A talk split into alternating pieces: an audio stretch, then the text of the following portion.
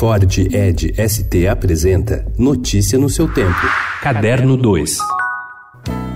Cora da casa da ponte, dos versos do tempo, do rio que leva Cora Coralina, a pessoa mais famosa de Goiás, nas palavras de Carlos Drummond de Andrade, na crônica que ele publicou no Jornal do Brasil em 1980 e que foi responsável por apresentar a poeta doceira para o grande público, vai ganhar um ano só para ela. Na terça-feira, quando serão festejados os 130 anos do seu nascimento, o governo de Goiás institui o Ano Cora Coralina, que vai começar naquele mesmo dia e prevê uma série de ações que devem envolver outras entidades culturais, universidades, escolas, museus e quem mais quiser participar.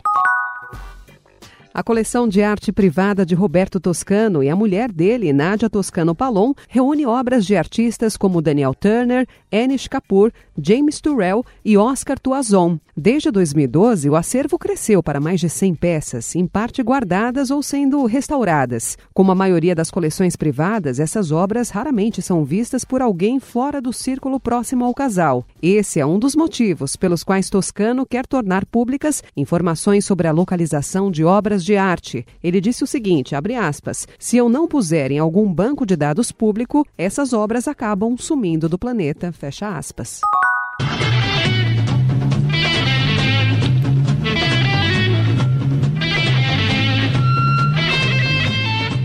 Foi há exatamente 50 anos. Les Poinelli estava pedindo carona para o festival de Woodstock, sobre o qual ele tinha ouvido falar no rádio e onde conheceria a mulher da sua vida. Esse fim de semana, decidiu voltar a Bethel, o pequeno povoado rural no noroeste de Nova York, que marcou sua existência, assim como centenas de hippies idosos vestindo camisetas tie-dye, coroas de flores e jaquetas com franja de couro, emblemáticas da era do Peace and Love. Segundo Poinelli, que na época tinha 19 anos, era impossível não se sentir invadido pela multidão e pela generosidade das pessoas.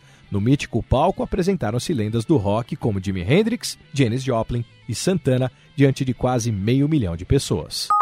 Good afternoon, Jesus. Thank you for letting me be born into this world as a gemstone.